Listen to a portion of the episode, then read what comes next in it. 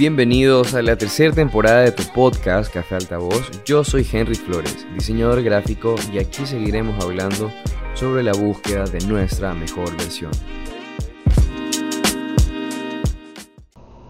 ¿Qué tal amigos? ¿Cómo están? Sean todos ustedes bienvenidos a otro episodio de tu podcast Café Altavoz. Si eres nuevo por aquí, yo soy Henry Flores, diseñador gráfico, y en este podcast hablamos, analizamos y exploramos distintas experiencias que surgen en esta labor de de ser diseñador gráfico y tomamos los tropiezos y malas decisiones como herramientas de aprendizaje. Así que si estás por aquí, gracias por compartir conmigo un poco de tu tiempo, por permitirme estar en un momento de tu día, en otro martes. Como saben, esta es una de las nuevas series que, hemos sacado del podcast.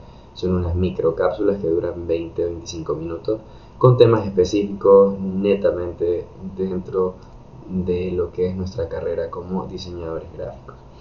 Eh, hoy tengo un tema que, que, la verdad estaba pensando, no sabía de qué hablar y, me puse a hacer como un flashback también porque es como un remember para mí, que me ayuda muchísimo porque últimamente creo que ya en los otros episodios les he contado que, que ha como un poquito de, resistencia como para que todo fluya normalmente por todos los procesos que, estoy pasando en, en, la parte de crecimiento personal y la parte de terapia, entonces como que todo se me unido un poquito y no ha sido tan fluido incluso el tema de los podcasts. Pero bueno, aquí estamos tratando de ser consistentes y no dejar atrás el, proyecto del podcast. Así que esta vez quiero compartir con ustedes una, una reflexión, el tema que, que, gira en torno acerca de la actitud versus el talento.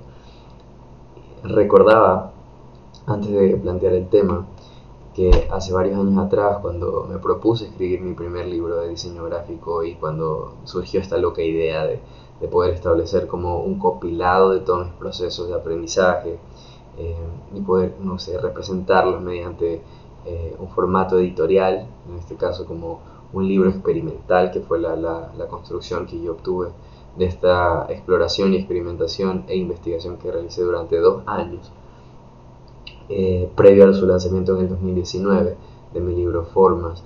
Recurrí a muchas personas, recurrí a mucha investigación, a mucha bibliografía, eh, formé un comité editorial donde hubieron correctores ortotipográficos de estilo forma eh, y también eh, quise tener una especie de curaduría, ¿no? Y, y, y, es allá donde, donde quiero orientar un poquito el tema del día de hoy, porque muchas veces nosotros nos limitamos o por presupuestos o porque creemos que nos falta experiencia o nos falta de repente como un background súper grande como para poder decir, ok, estoy preparado para lanzar mi primer libro, porque en aquel momento eh, obviamente no sabía todo lo que sé ahora, pero a pesar de que ya pasaron unos 2, 3 años, eh, me siento muy orgulloso del producto como tal y me siento que, que, fue un buen trabajo para el momento en el cual decidí hacerlo y sobre todo ejecutarlo. Pero bueno, dentro de todo este dilema, ¿no? Que uno se plantea un proyecto y que a veces te cuestionas por el tiempo y dices lo podré hacer, no lo podré hacer. Eh, obviamente surgen como cambios de fecha y lo prolongas un poco más, pero bueno, eh, honestamente no fue mucho el caso, estaba muy motivado y como que tenía una rutina y, tenía ya un propósito como estar trabajando constantemente todas las semanas, entonces era como que mucho más fácil para mí establecerme eh, un horario de trabajo, ¿no? Entonces todo surgió súper bien, pero al momento de que yo busqué una curaduría, eh, curaduría me refiero a alguien que, que sea súper experto en el tema del diseño y que también haya tenido la experiencia de haber publicado el libro para que lo lea, lo analice y me dé un feedback y decir, sabes que Henry, eh, cambia esto, modifica esto, pero no a nivel ortotipográfico ni, ni a nivel técnico, sino como, como una obra literaria, ¿no? como, como un producto en el cual tú inviertes tiempo y lo plasmas a través de las letras, eh, de las páginas, del diseño, la maquetación, de la ilustración o la fotografía, o todos los elementos que componen o que componían mi libro en ese entonces. ¿no? Entonces, dentro de esta curaduría, yo tenía como que mucha motivación y como que estaba súper entusiasmado porque era mi primer libro y estaba súper contento de poder compartir este tipo de conocimientos porque obviamente a mí me gusta mucho compartir con las personas lo que sé, me gusta hablar, poder enseñar, contribuir y también aprender de los demás. ¿no? Entonces esta era una forma en la cual a mí me permitía explorar otro tipo de horizontes al momento de ponerme como reto lanzar mi primer libro. Entonces recuerdo que eh, esto creo que nunca lo he hablado en ningún podcast, eh, porque voy a dar el nombre de, un diseñador que si ustedes son de Ecuador, probablemente saben y lo conocen por su tiempo, por su trayectoria, eh, por su estudio, por su trabajo, etc. Y ojo, esto lo cuento como anécdota porque para mí es importante entender que la actitud tiene muchísimo peso, incluso mucho más que el talento, las cualidades que puede tener una persona o un profesional. Eh, en ese tiempo, antes de sacar el libro, yo recurrí a hablar con Pablo Iturralde. Como saben, Pablo Iturralde tiene algunas publicaciones, entre ellas una de mis favoritas, que fue también parte de mi inspiración, y que consta dentro de la bibliografía del libro que se llama Duales y Recíprocos, en la cual él muestra un poco acerca de esta, este, historia eh, auténtica de nosotros como civilización eh, prehispánica y toda la cultura eh, pictórica que, tenemos como símbolos, ¿no? como esa narrativa muy ancestral y esa narrativa dual.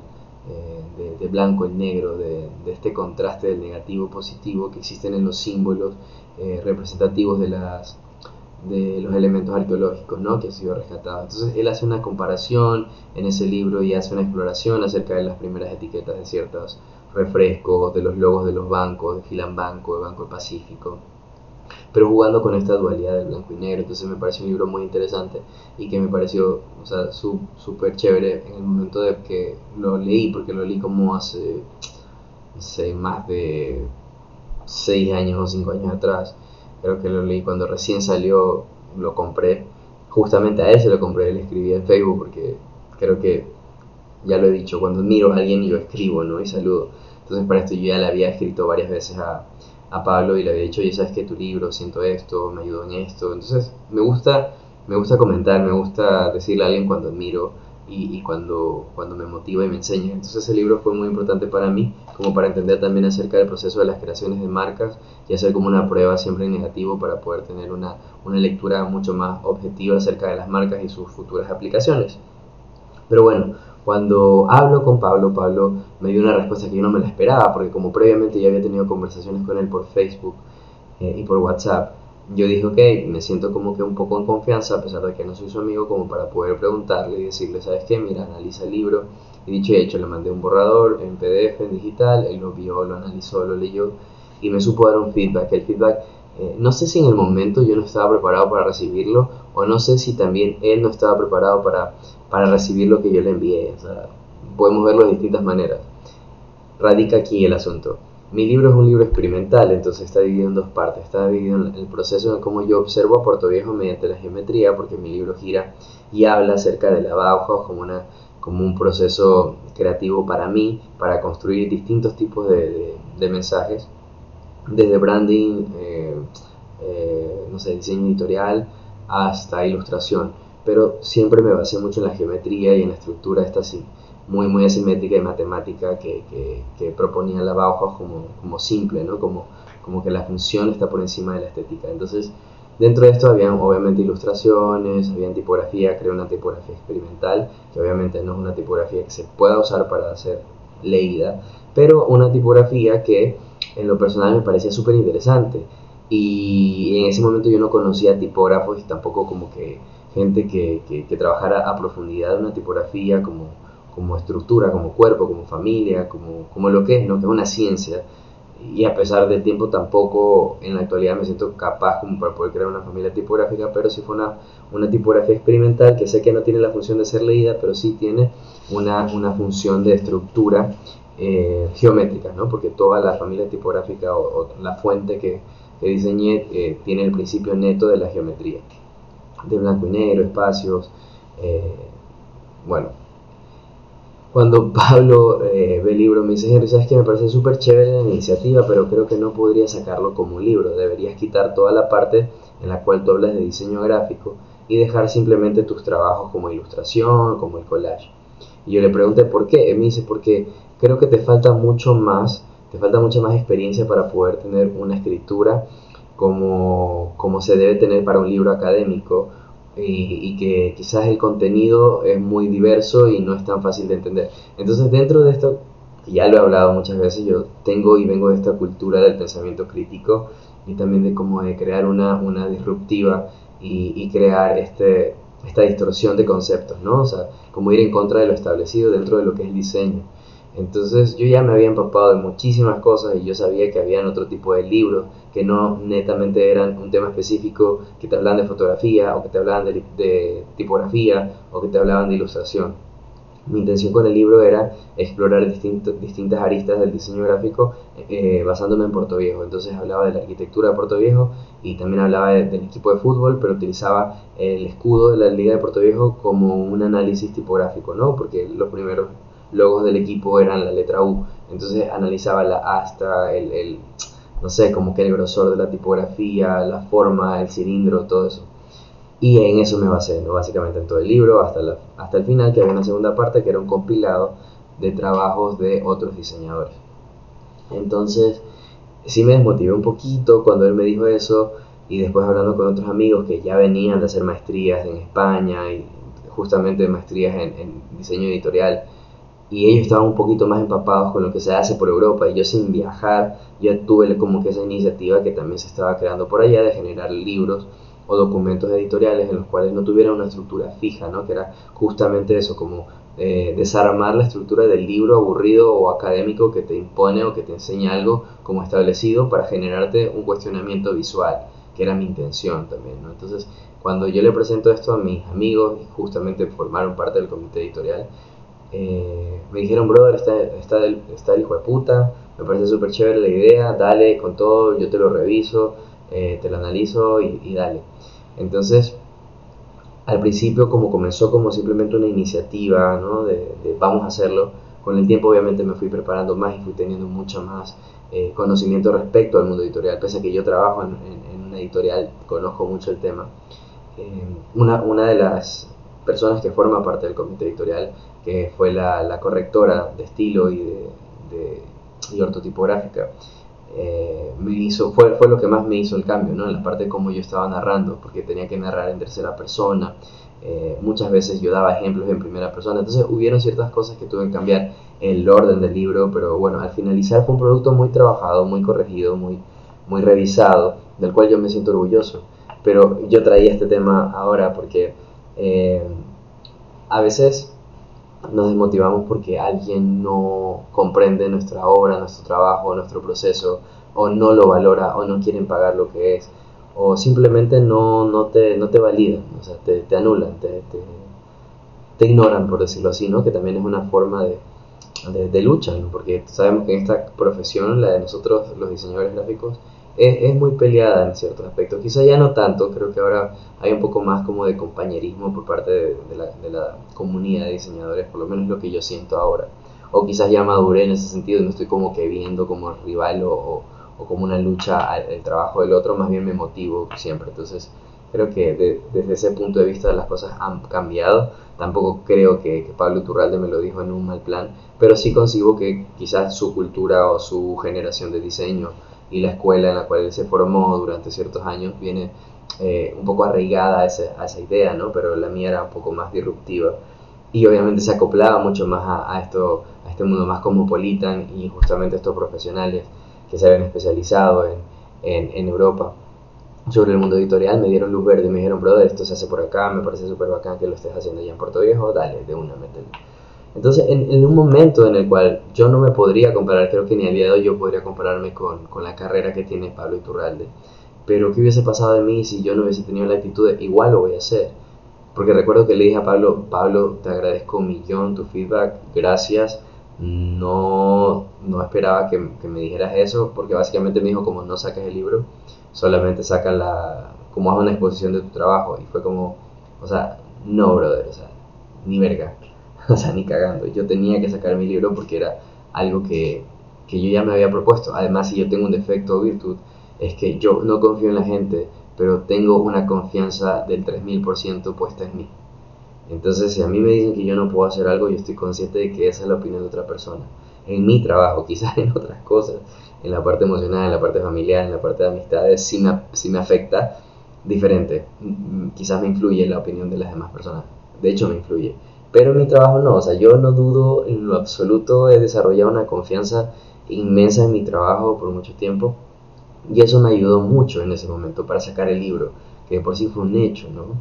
Eh, y justamente hablando del mismo libro, eh, hablo de, acerca de eso, de cómo la actitud eh, sobrepasa cualquier tipo de trayectoria, cualquier tipo de año, cualquier tipo de, de, capacidades locales o, o internacionales. Eh, después de unos meses que yo lancé el libro, hubo un, seminario internacional en la universidad donde yo me gradué y vino nada más y nada menos que Paula Scher.